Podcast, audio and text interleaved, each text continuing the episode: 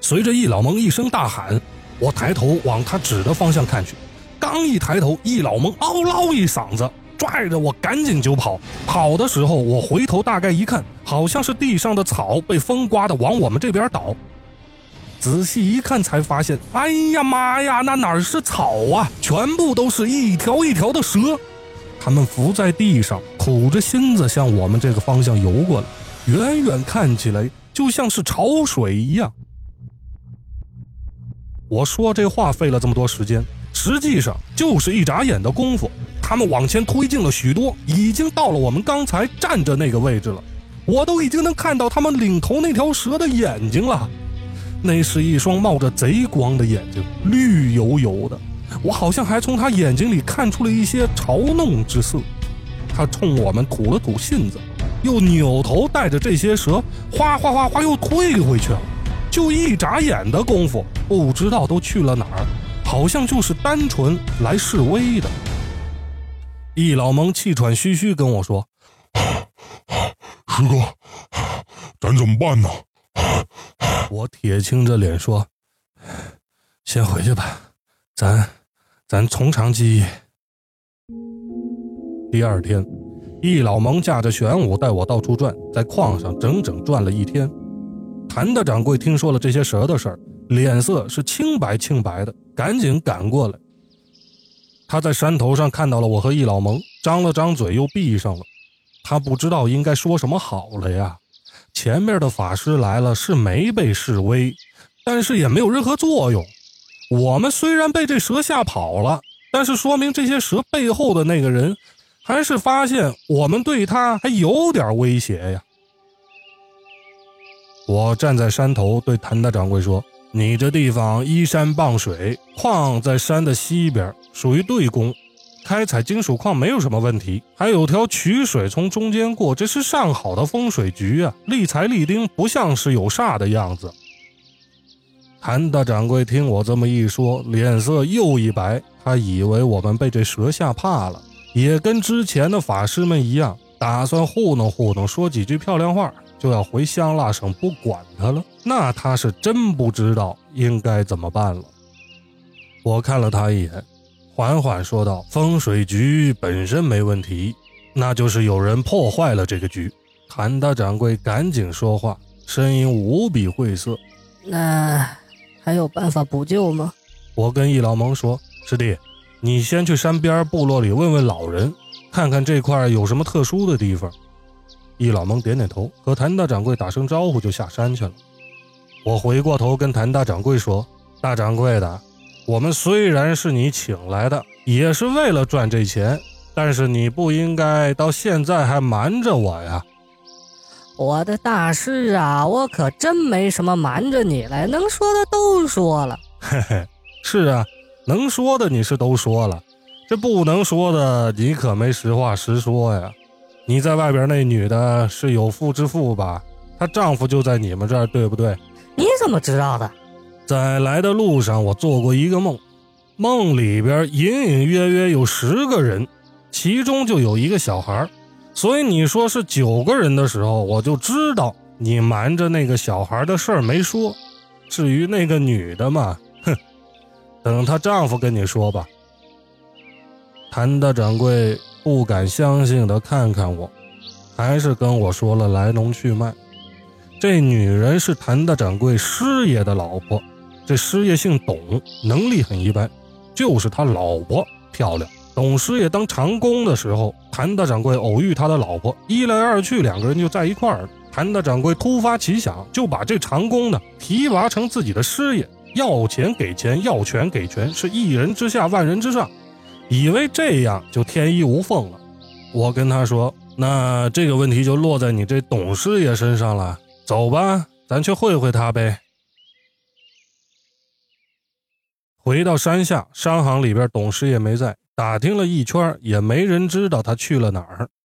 就在这个时候，谭大掌柜千里传音响了，是董师爷发了一条长长的消息过来，看了半天，把千里传音给我，我拿着它又看了足足有五分钟，才把这个事儿前因后果看明白。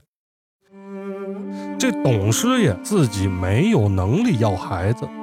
所以他对自己被绿的事儿不是不知道，只不过是装作没事人。等到了孩子出生，他再怎么装也装不下去了，所以他就一直在等一个机会来报复韩大掌柜他们三个人。放屁古尸达曼的出现给了他这个机会。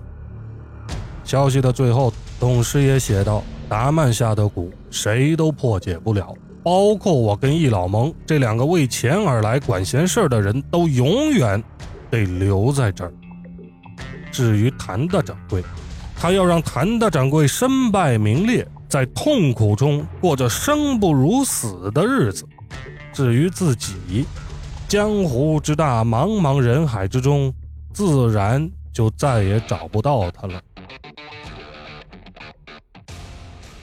我沉默了半天，不知道说什么好。至于谭大掌柜呢，已经瘫在椅子上，像一坨煮烂的面条一样。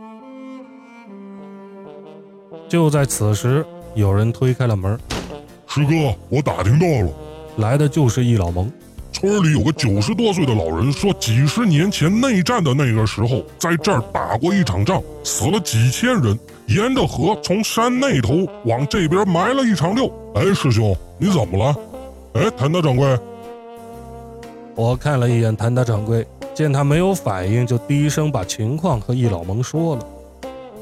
易老蒙也是一阵无语，啊，我说啊，谭大掌柜，呃，你这也实在是，呃，你你你怎么能这样呢？师哥，咱走吧，钱也别要了，我还就不信了，这放屁的能把咱哥俩怎么着？说完，他看着沙发上那坨苍白的谭大面条，我长叹一声，唉，如果不是你这个时候进来，又打听到了这个消息。我确实也是不想管了，自己造的孽，自己承担后果。但是你进来了，那可能就是天意，借你我之手解决这儿的问题吧。师哥，你真知道是怎么回事了？谭的面条突然硬了起来，像是没被煮过的挂面一样，从沙发上弹起来，对我做了一个揖，什么话都没说。就算这达曼有能耐把煞跟自己的蛊术结合，但是怎么能引导他们挖开呢？我扭头看着谭的掌柜，买通董师爷，哎，可能人家都不用买就通了。想要报仇的人有这么机会，他不可能放过的。董师爷引人去挖蛇坑，山谷中郁结的煞气整个冲了出来，而挖掘鸭的司鸭又和两个年轻人把那蛇给煮了吃了。这一步显然也在达曼的算计之中，估计这也是那董师爷传动的。嘿，真是一气呵成，巧夺天工。这个蛊下的像一件艺术品，连人都被他吓成了骨啊！我让谭大掌柜喊来火器工程师，他负责所有爆破类的事情。先是让他沿着河坑每隔五百米装震爆药，一直装到河边。附近的人全部散开，大家放假三天，不许私自开工。装好了药之后，矿上就剩下了我、谭的掌柜、易老蒙和工程师。远程引爆震爆药，只听砰砰砰一连串天崩地裂的响动，炸出若干个大坑来，隔老远就能看见。靠近河边的几个大坑里边，竟然是黑色的。坑里冒出滚滚青烟，没几分钟，天上是乌云密布，下起大雨来，电闪雷鸣，风雨交加。我让所有人都不要上山来，啊，先把凶煞气口打开，晾他三天。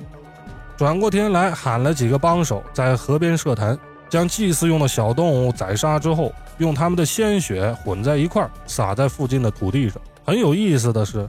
宰他们之前，所有的小动物都各自叫了一声。